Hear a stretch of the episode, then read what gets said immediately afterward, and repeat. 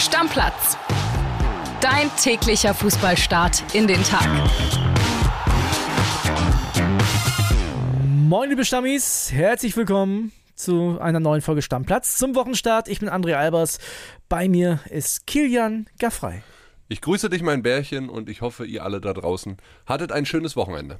Das hoffe ich auch. Und ich würde sagen, wir fangen mal an mit den Sonntagsspielen. Da war ja nicht so viel los. Ne? Vergnügungssteuerpflichtig, würde mein äh, geistesgegenwärtiger Ex-Schalke-Kollege Peter Wenzel sagen, waren die nicht. Genau.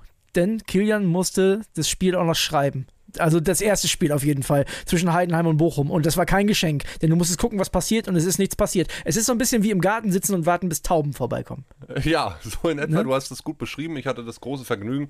Manchmal bin ich ja noch als Schreiber für Bild im Einsatz, gerade bei diesen Sonntagsspielen immer mal wieder. Und äh, das Vergnügen hatte ich gestern Abend Heidenheim gegen Bochum am Ende 0 zu 0. Und es war wirklich schwer, eine Geschichte daraus zu filtern. Es gab nur eine richtig nennenswerte Szene, nämlich in der 89. Minute Kleindienst, der alleine auf Riemann zugelaufen ist und dann rübergeknallt hat, das Ding über die Latte. Und ansonsten gab es eine Szene, aus der haben wir dann auch die Geschichte gemacht. Wenn ihr euch ein gaffreisches Meisterwerk angucken wollt, schaut auf Bild.de. Ja? Denn was, was hast du gesehen? Was hast du gesehen? Erzähl's den Leuten. Ich habe einen Tritt des Heidenheimer Kapitäns Meinka gesehen in den linken Hacken von Takuma Asano, dem ja. Deutschland-Schreck himself. Ja, man kennt ihn noch. Er, Hansi Flick, wer ist das? Genau. Genau, und dem hat es den Schuh ausgezogen. Und dann kam zum Vorschein sein Spezialsockenwerk. Mhm. Er hatte Zehensocken an. Ja, so Füßlinge, sagt man, glaube ich. Genau, ne? ja. ich glaube, Leute, die gerne barfuß laufen oder in Barfußschuhen laufen, die kennen sich damit aus. Ne? Jeder Zeh einzeln quasi so ein Fach in der Socke sozusagen. Ja. Und dann habe ich so ein bisschen nachgelesen und am Ende war die Geschichte, ja, der hatte halt so Spezialsocken an. So gut war das Spiel, Freunde. Lass uns schnell zum, äh, zum zweiten Spiel kommen, denn da gab es die Partie Hoffenheim gegen Mainz und die Hoffenheimer sind ein absolutes Phänomen. Die sind auswärts so gut wie Leverkusen und Bayern von den Punkten her und zu Hause ganz am Ende der Tabelle. Und da fragt man sich, woran liegt's? Und gestern sah es auch wieder so aus. Also wenn wir uns, wenn wir ganz ehrlich sind, Kili, machen wir uns nichts vor. Eigentlich hätten die verlieren müssen. Ja, die hätten auch zur Halbzeit zwei, vielleicht sogar 3-0 hinten liegen können, müssen. 2-0 wäre okay gewesen. Ja. Ne, so kommen sie dann äh, zurück. Gab auch noch eine oder andere Situation, über die man sprechen kann. Aber gut, ich habe mich sehr gefreut über beide Sonntagsspiele. Nicht jetzt, was die Qualität der Spieler angeht oder so, sondern ich habe wahnsinnig viele Punkte in unserer Kicktipp-Runde da mitgemacht. Hast ich habe beide Spiele unentschieden getippt. Ja. Hoffenheim gegen Mainz sogar 1-1, also vier Punkte. Wir haben schon Anschluss gekriegt, dass wir diesmal unsere Tipps nicht veröffentlicht haben vorher. Ja, ne? tut uns leid. Äh, Schande auf unser Haupt, machen wir beim nächsten Mal. Aber ich habe mächtig Punkte gut auf dich gemacht. Ich habe 13 Punkte gesammelt am Wochenende bei Kicktipp. Du nur vier. Und ich schwach. bin jetzt bis auf drei Punkte dran. Ich meine, wir müssen nicht diskutieren, André Albers, wir sind keine Fußballexperten, wir liegen jenseits der 1500. Sagen wir, wir sind keine Tippexperten, damit kann ich mich anfreunden, ja. Alle anderen sind bei uns deutlich besser aus der Community, also André und ich so auf den Plätzen 1300, 1400 ungefähr ich momentan. möchte aber dazu zu bedenken geben, dass ich auch Punkte absichtlich verschenke, wie zum Beispiel Werder Bremen gegen Leverkusen. Ne? Also, ja gut, äh, bei Union geht es mir ja nicht anders. Also ausgleichende Gerechtigkeit. Wir lassen uns doch kurz über die Partie, über die zweite sprechen. Da gab es eine Aufregerszene meiner Meinung nach. Da gab es nämlich einen verschossenen Elfmeter Elfmeter von Barkok. Und ich bin sehr sicher, der hätte wiederholt werden müssen. Da hat Dennis Altikin daneben gelegen, beziehungsweise der VAR.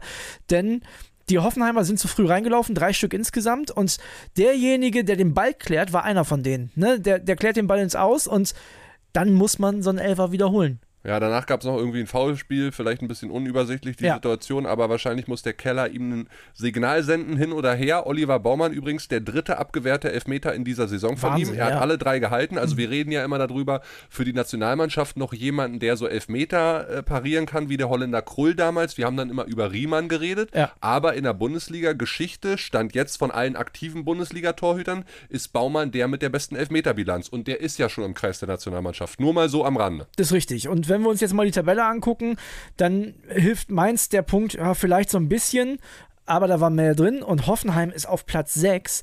Und wo würden die stehen, wenn die zu Hause nicht so kacke wären? Ne? Ja, so sieht's aus. Also, das ist wirklich Wahnsinn. Hätten die auch nur zwei Spiele mehr gewonnen zu Hause, dann wären die oben mit dabei. Aber ja, ist halt kein Wunschkonzert, ne? Muss man sich ein bisschen anstrengen. Ist nicht so. Wir machen weiter, Kili, mit Borussia Dortmund. Da gab es gestern die Jahreshauptversammlung und äh, mit dabei war Jörg Weiler. Und ich würde sagen, wir hören mal rein, was der Jörg da Schickes rübergeschickt hat. André Albers, du alter Zitronenfalter. Also, eins steht mal fest, wenn die Spieler von Borussia Dortmund genauso in den Attacke-Modus übergehen würden, wie es BVB-Boss Hans-Joachim Watzke an diesem äh, Wochenende getan hat, dann bin ich mir sicher, würden sie an der Tabellenspitze stehen und um die deutsche Meisterschaft mitspielen. Also das war schon Klartext, was der Mann da geredet hat. Am Freitag, so haben wir erfahren, war er bei der internen Mannschaftssitzung, hat den Jungs nochmal deutlich gesagt, dass so wie in Stuttgart nicht weitergehen kann und hat ihnen gesagt, was er von ihnen gegen Gladbach erwartet. Das hat ja zumindest nach diesem 0 zu 2 Rückstand geklappt. Da konnte man ja die Partie noch in einen 4 zu 2 Sieg drehen. Wichtige Punkte, nicht nur für die Tabelle, sondern vor allen Dingen natürlich auch für die Stimmung. Denn am Sonntag war bei Borussia Dortmund für über 900 Mitgliedern die Jahreshauptversammlung. Und auch da war Watzke sehr deutlich und aber überraschenderweise nicht gegen die eigene Mannschaft, gegen Trainer Edin Terzic oder gegen Sebastian Kehl, den Sportdirektor. Die hat er alle in Ruhe gelassen und das war sehr moderat und soft, was er da gesagt hat in deren Richtung, sondern die Medienvertreter hat er sich vorgeknöpft und hat gesagt, seit Monaten sei Borussia Dortmund einem medialen Trommelfeuer ausgesetzt. Naja, ich glaube, das macht er natürlich, um ein bisschen abzulenken, auch um die Mannschaft, den Trainer und den Sportdirektor zu schützen. Dann sind es die Medien mal wieder gewesen, die eben alles schuld seien. Und äh, ich verstehe das auch. Und natürlich konnte ich darüber auch ein wenig schmunzeln. Bis die Tage, André. Alles Gute. Kili, die bösen Medien wieder. Ne? Zehn Punkte hinter Bayer Leverkusen und wer ist schuld? Du. Ja. Oder Florian Witte. Florian Witte ist schuld, so sind wir uns einig. Ist ja auch egal. Es ist ja ganz klar, nach außen hin zeigt Aki Watzke als großer, starker Mann beim BVB die Wagenburg-Mentalität. Ich möchte mal nochmal was sagen zu dem Trommelfeuer der letzten Monate. Also ich kann mich noch gut an die Phase erinnern, direkt nach dem Meisterschaftsfinale, wo der BVB das Ding ja außer Hand gegeben hat. Ne? Ja. Und zwei Wochen danach hat alles nur über Bayern München geredet, Richtig. weil Oliver Kahn und Bratzo Salihamidzic dann weg waren. Ne? Also da gab es gar nichts Richtung Borussia Dortmund, muss man ganz ehrlich sagen. Am Tag, also wir erinnern uns alle noch daran, dass die da schon den Borsigplatz geblockt hatten, die Meisterfeier klar gemacht. Und am Tag, als Dortmund das wirklich spektakulär verkackt hat am letzten Spieltag, hat da keiner drüber geredet, weil während des Spiels noch Oli Kahn entlassen wurde. Beziehungsweise rauskam, dass er entlassen ist. Ja. Neulich wieder zu hören bekommen, Aktien, Börse, Sparpläne, das ist nichts für mich. Ich verstehe ja nichts von Wirtschaft. Das ist die teuerste Ausrede, sich nicht um sein Geld zu kümmern. Bei 10% Inflation, da kannst du ja quasi schon in Echtzeit zuschauen, wie dein Geld an Wert verliert. Aber das Beste ist, um sein Geld clever anzulegen, da musst du kein Diplom in Wirtschaft haben. Aber vielleicht solltest du reinhören bei Defner und Chapitz. Wirtschaftspodcast von Welt. Mein Name ist Defner, Dietmar Defner. Mein Name ist Chapitz, Holger Chapitz. Wir streiten als Bulle und Bär jede Woche um die Wahrheit. Wahrheit. Und wir wetten auch darauf. Immer wieder dienstags, überall, wo es Podcasts gibt. Und freitags auch sehen um 17.45 Uhr bei Weltfernsehen. Und natürlich ist es aktuell so, Borussia Dortmund, er hat ja um eine faire Berichterstattung gebeten. Die faire Berichterstattung kann ich ihm gerne nennen. Zehn Punkte Rückstand. Und äh, den analytischen Ansatz dazu, ja, offensiv ist einfach nicht so gut. Klar, jetzt mal dieses Gladbach-Spiel ausgeklammert, ne? Und auch in der Champions League, es gab hin und wieder gute Ansätze. Gegen Newcastle kann man jetzt drüber streiten und so weiter, aber es war ein Sieg am Ende. Jetzt gegen Gladbach haben sie sich auch gefangen. Da hat ja wohl die Ansprache von Aki innerhalb der Mannschaft gut gefruchtet. Ne? Nach außen hin hat das dann so verkauft, alles ist gut. Wir wissen, dass es bei Borussia Dortmund intern nicht so rosig gerade aussieht. Ne? Dafür spricht ja auch diese Ansprache von Aki Watzke in der Kabine. Zu der ganzen Konstellation Watzke, Kehl, Terzic hat er gar nichts gesagt bei der großen Mitgliederversammlung und dann hat er noch so ein bisschen angekündigt, ja, nächstes Wochenende, Sonntag in Leverkusen, ein Topspiel gegen eine Top-Top-Mannschaft, da können wir zeigen, was wir drauf haben. Ich ahne Böses. Ich möchte euch nur eine Zahl mit an die Hand geben für Borussia Dortmund, damit ihr wisst, wie weit die von den anderen da oben weg sind eigentlich und aber punktemäßig noch einigermaßen dabei. Und die Zahl, die ich euch nennen möchte, heißt plus 6. Plus 6 ist das Torverhältnis vom BVB. Die haben plus 6, 25 zu 19 Tore.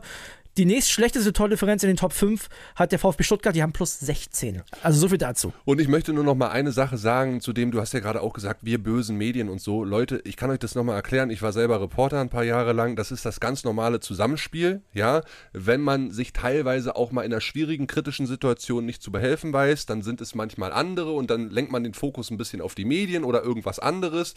Dann baut man diese Wagenburg-Mentalität auf, man hält zusammen, auch mit den Fans. Dann sind wir zwei, drei Wochen die Angearschten alles gut. Ne? Das Blatt dreht sich auch wieder, das ist das ganz normale Spiel. Wir sind da jetzt auch nicht sauer oder so oder Einzelne fühlen sich jetzt da massiv angesprochen. Nein, und du weißt du, wo wir das diese Saison noch gesehen haben?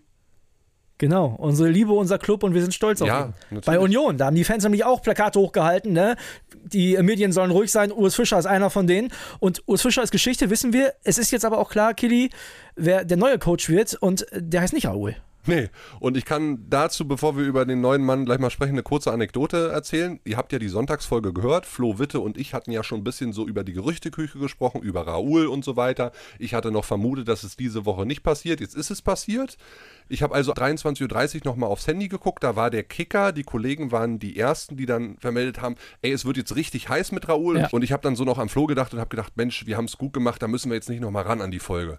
Und dann habe ich mich aber auch mit Raoul oder mit der Trainersuche gar nicht mehr beschäftigt, bin Sonntag aufgestanden, war zwei Stunden mit meiner Freundin spazieren, komme hier ins Büro und Flo sagt zu mir, guck mal hier, ist bestätigt. Ich sag, ach was, Raoul jetzt da oder was? Er sagt, wo bist du denn? Bist du hinterm Mond oder was? Ich habe nichts mitbekommen und auf einmal ist dieser kroatische Trainer namens Nenad Bielica. Genau, der ist auf einmal da. Ja, Ne? Wahnsinn. Ist ein weitestgehend unbeschriebenes Blatt in Deutschland, hat mal für Kaiserslautern gespielt, aber ähm, hat tatsächlich auch erfolgreiche Stationen schon hinter sich. Dynamo Zagreb, da muss ich jetzt fairerweise sagen, wahrscheinlich würden wir als Trainerduo mit denen auch Meister werden in Kroatien. Aber die hat er zum Titel geführt und Killy, ich sag dir mal meine ehrliche Meinung als Außenstehender. Mir war klar, dass es nicht Glasner oder ähnliches wird, weil die Kategorie ist es irgendwie gerade nicht. So ist es insgesamt einfach als Verein gerade nicht. Das fand ich schon ein bisschen unrealistisch, diese Gerüchte. Und als ich dann gehört habe, so Hasenhüttel wird auch nichts, dachte ich so, boah, das hätte ich schon am ehesten gesehen. Deswegen versucht man es wahrscheinlich mit einem Mann, der im Ausland schon mal erfolgreich war. Das kann ich verstehen. Ja, ich will mir jetzt vorab überhaupt keine Meinung erlauben. Ich habe mir auch seinen Lebenslauf ein bisschen angeguckt, hat drei Jahre unter anderem als Spieler beim ersten FC Kaiserslautern, damals in der noch sehr guten Zeit für Lautern gespielt, 2001 bis 2004, ist danach Trainer geworden, sehr lange in Österreich unterwegs, hat dann, du hast es gesagt, in Kroatien unter anderem Dynamo Zagreb trainiert, dort auch Dani Olmo. Dani Olmo hat knapp 60 Spiele unter ihm gemacht, war zuletzt jetzt bei Trabzonspor unterwegs, da aber nur acht Spiele zwischen April und Oktober, die haben ziemlich schnell die Geduld mit ihm wahrscheinlich verloren. Ja, er hat einige Trainerstationen, wurde auch immer mal wieder entlassen. Ich bin drauf gespannt, wie es funktioniert. Und wir haben noch mehr Infos über den Mann. Paul Gorgas, unser Union-Reporter, der klärt euch mal auf, was der noch zu erzählen hat.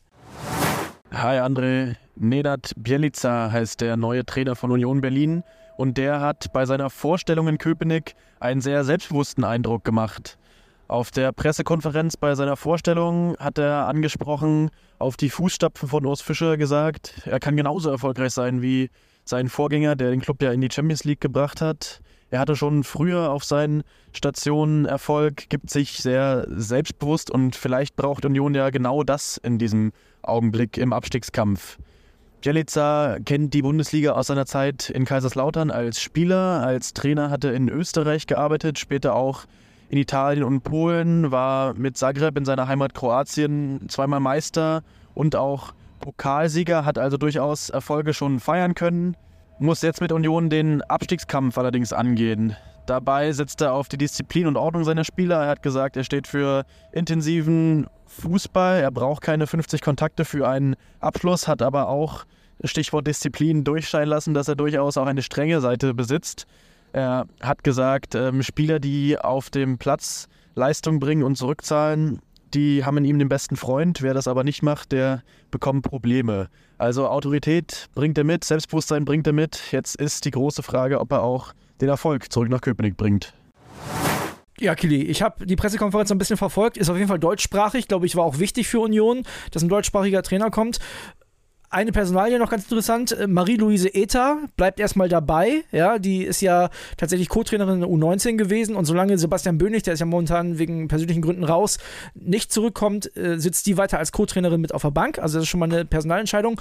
Und der wirst du mir zustimmen, das geht ja auch gleich ohne Schonfrist los für den Mann. Ich meine, das wird ein sehr wichtiges Spiel, wenn in Europa überwintert werden soll, jetzt in Braga. Ja, 100 Prozent. Also jetzt kommt eine Woche der Leiden wahrscheinlich in Braga und dann in München. Das ist sehr, sehr schwierig. Ich bin gespannt, welchen Fußball er etablieren möchte an der alten Försterei, generell bei Union. Er hat gesagt, ich möchte gut organisierten, aktiven und dominanten Fußball sehen. Das bei dominant schrillen bei mir die Alarmglocken Ballbesitz. Ja, ja. Können wir das so wirklich? Er spielt gerne, habe ich mir angeguckt, in einem 4-2-3-1-System. Spricht dann für eine Viererkette, ne, dieses System. Ich denke, vom Spielermaterial her kann Union das, auch wenn es die letzten vier, fünf Jahre unter Fischer immer Dreier-Fünfer-Kette quasi war. Das sind auch schon sehr offensive Außenverteidiger, ne? muss man auch schon sagen, für eine Viererkette. Ja, deswegen muss man mal gucken. Sicherlich ist Trimmel etwas defensiver als ein Joranovic auf der rechten Seite und ein äh, Roussillon auch ein bisschen defensiver als ein Gosens auf der linken Seite. Wird man gucken. Ich bin da wirklich einfach drauf gespannt, welchen Fußball er etablieren wird. Und ich habe mir natürlich auch ein paar Spiele angeguckt, die er eingesetzt hat. Ich habe Dani Olmo angesprochen, aber auch der Lovro Mayer, der mhm. in Wolfsburg unterwegs ist. Also er hat durchaus das Potenzial, auch jüngere Spieler zu entwickeln. Ich bin deswegen gespannt, wie sich, wenn das eine langfristige Entscheidung ist, mit dem Trainer jetzt durch die nächsten Jahre zu ergeben. Gehe ich mal von aus, nicht, dass ne? der Plan ist, klar. Wie sich dann auch das Transfer Gedöns von Union entwickeln wird. Ne? Vielleicht mal eher einen jungen Spieler auch dazu, den man noch so ein bisschen weiterentwickeln kann, so 22, 23. Ich bin da sehr drauf gespannt. Ich gebe dem alle Möglichkeiten und eine große Chance. Ich bin echt gespannt. Ja, und da können wir ganz klar sagen, dass wir da zeitnah wieder drauf zu sprechen kommen, denn Champions League ist ja bekanntlich schon in den nächsten Tagen. Lass uns noch mal kurz zurück auf die zweite Liga gucken und äh, vor allem auf Schalke 04. Also wir brauchen über den FC St. Pauli nicht reden, die marschieren weiter. Ne? Die haben Hansa Rostock geschlagen. Wir brauchen über den HSV nicht sprechen, die haben auch wieder gewonnen. Generell generell brauchen wir über die ersten sechs Teams nicht reden, die haben alle gewonnen. Ja. Und wenn du dir so alles, was dahinter kommt, anguckst, klar kannst du über den ersten FC Kaiserslautern reden, die jetzt fünf Spiele sieglos sind, davon die letzten drei sogar verloren. Also bis auf dieses Köln-Spiel im DFB-Pokal äh, läuft es nicht so gut für die Lauterer. Und ansonsten fällt dir natürlich Schalke 04 sofort auf. Ja. Hertha BSC vielleicht noch ein bisschen, jetzt dritte Mal in Folge unentschieden, aber vor allen Dingen Schalke 04 wieder 5-3 verloren, so wie am ersten Spieltag beim HSV. Also das Ergebnis siehst du ja auch nicht alle Tage. In Düsseldorf. Schalke jetzt 13 Punkte Rückstand auf Platz 3, 14 sogar auf 2. Schlechteste Abwehr der Liga. Und ich glaube, Platz 3 und Platz 2 sind nichts, womit sich Schalke nur für beschäftigen sollte. Nee, es ist der Abstiegskampf. Richtig. Und wenn du dann guckst, es ist ja nicht nur so, dass sie schlecht spielen, sondern dann passiert auch noch Kacke, weißt du? Dann ja. gibt es diesen Dreifachwechsel nach 30 Minuten, weil. Der, der angebracht war. Genau, weil er, weil der Coach die, die, die Schnauze voll hat. Und dann geht Thomas Ovejan raus und ist total angezündet, ne? möchte den, dem Trainer die Hand nicht geben, schubst dann noch Gerald Asamoah, verschwindet dann im Kabinengang Polti hinterher. Also wirklich richtig Alarm. Das können die gar nicht gebrauchen. Ganz kurz für euch: Thomas Ovejan äh, ist jetzt tatsächlich in dieser Woche bei der U23. Das heißt, er wird das Spiel gegen Osnabrück am Freitag nicht mitmachen bei der ersten Mannschaft. Also würde mich auf jeden Fall sehr überraschen. Schwächt man sich ja auch quasi nochmal selber, aber einem bleibt gar nichts anderes übrig. Und eine Geldstrafe gibt es auch noch, völlig zu Recht. Ja, ist wirklich brutal, was auf Schalke passiert. Ich hätte immer gedacht, in der Zeit, wo ich da war, schlimmer geht's eigentlich nicht mehr. Ich glaube, vielen Reporterkollegen, die vor Ort sind, Schlami, Toni Leto und so, denen wird es ähnlich gehen. Das war ja wirklich nochmal ein Gnadenstoß. Ne? Die Ultras verlassen in der 45. Minute das Stadion, wollen jetzt gegen Osnabrück erst gar nicht kommen. Genau, habe ich auch gehört. Maßlos ja. enttäuscht. Es ist wirklich zum Schämen, also wirklich bodenlos, bodenlos, bodenlos zum Schämen, wie dieser Verein gerade untergeht. Es geht nur noch darum, den Abstieg in die dritte Liga zu verhindern. Von Aufstieg brauchen wir gar nicht mehr reden. Und du siehst ja auch diese verschwommene Wahrnehmung auf Schalke, André, vor zwei Spieltagen. Nichts gegen den Kollegen Niklas Heising. Den mag ich total gerne, ihr da draußen ja auch. Aber vor zwei Spieltagen nach den zwei Siegen in Folge sagt er, es sind nur acht Punkte bis Platz drei. Da siehst du mal die schnelle Vorstellung. Zwei Spiele geht's gut und dann redest du schon wieder von ganz oben und dann kriegst du jetzt wieder eins auf den Deckel und noch eins und noch eins und noch eins. Also schon brutal. Und auch was André Hechelmann, der ja endlich mal deutliche Worte gefunden hat, im Nachgang gesagt hat, er hat sich geschämt auf der Tribüne. Das ist nicht Schalke, das darf nicht Schalke sein. Aus der Emotion würde ich einmal komplett durchfegen. Was er damit meint, die ganze Mannschaft raus eigentlich. Ja, ja. Ne? Das ist schon krass. Das Problem ist, dass Schalke so einen so Rudi Völler-Mode hat, so der tiefere Tiefpunkt und der am tiefsten tiefere Tiefpunkt. Also du weißt ja gar nicht mehr, wo du hingucken sollst bei Schalke. Und jetzt, jetzt wollen die Ultras möglicherweise, ich habe das Gerücht auch gelesen, möglicherweise gegen Osnabrück nicht im Stadion sein. Ich werde da sein, ich unterstütze da Schalke, ich drücke die Daumen. Ne? Aber da muss man mal ehrlich, ganz ehrlich sagen, ich weiß nicht, ob das das richtige Spiel ist, um wegzubleiben. Weil in dem Spiel, da geht es ja schon fast um alles. Also sorry, da kannst du ja zumindest die anderen beiden Mannschaften so ein bisschen auf Distanz halten. Das musst du gewinnen zu Hause. Das ist ein Do-or-Die-Spiel für Schalke 04. Ja, und es ist ganz schwer, weil Schalke ist aktuell führungslos, gesichtslos. Sie sind auch teilweise charakterlos. Ich will nicht allen Spielern den Charakter absprechen, aber ganz viele, die da rumlaufen, sorry. Also die juckt es wahrscheinlich immer noch nicht und das hat viele Parallelen zu der Abstiegssaison der ersten in der Bundesliga. Boah. Das, das wird ein ultra wichtiges Spiel am Freitagabend ja, für Schalke. Also krass. bin ich sehr, sehr gespannt drauf. Ansonsten, Freunde, nehmt uns nicht übel. Wir wissen, Holstein Kiel hat einen guten Lauf. Die sind momentan auf drei. Wir wissen auch, die Fürther sind momentan richtig gut drauf. Elversberg auf sechs, eine Riesenüberraschung. Du, ja. und du weißt, was diese Woche in der zweiten Liga noch passiert, ne? Erzähl. Großes Hamburg-Derby. Das stimmt. Das steht auch noch bevor. Also, auch da gucken wir nächstes Wochenende natürlich wieder drauf, denn das wird ein richtig spannender Zweitligaspieltag. Kitty, guter Wochenstart? Deckel drauf, ab morgen Champions League. Ja, ich freue mich drauf. Sehr Bock drauf, mit euch die Woche zu gestalten. Wird sehr, sehr cool, liebe Stammis. Kuss geht raus, Deckel drauf. Stammplatz. Dein täglicher Fußballstart in den Tag.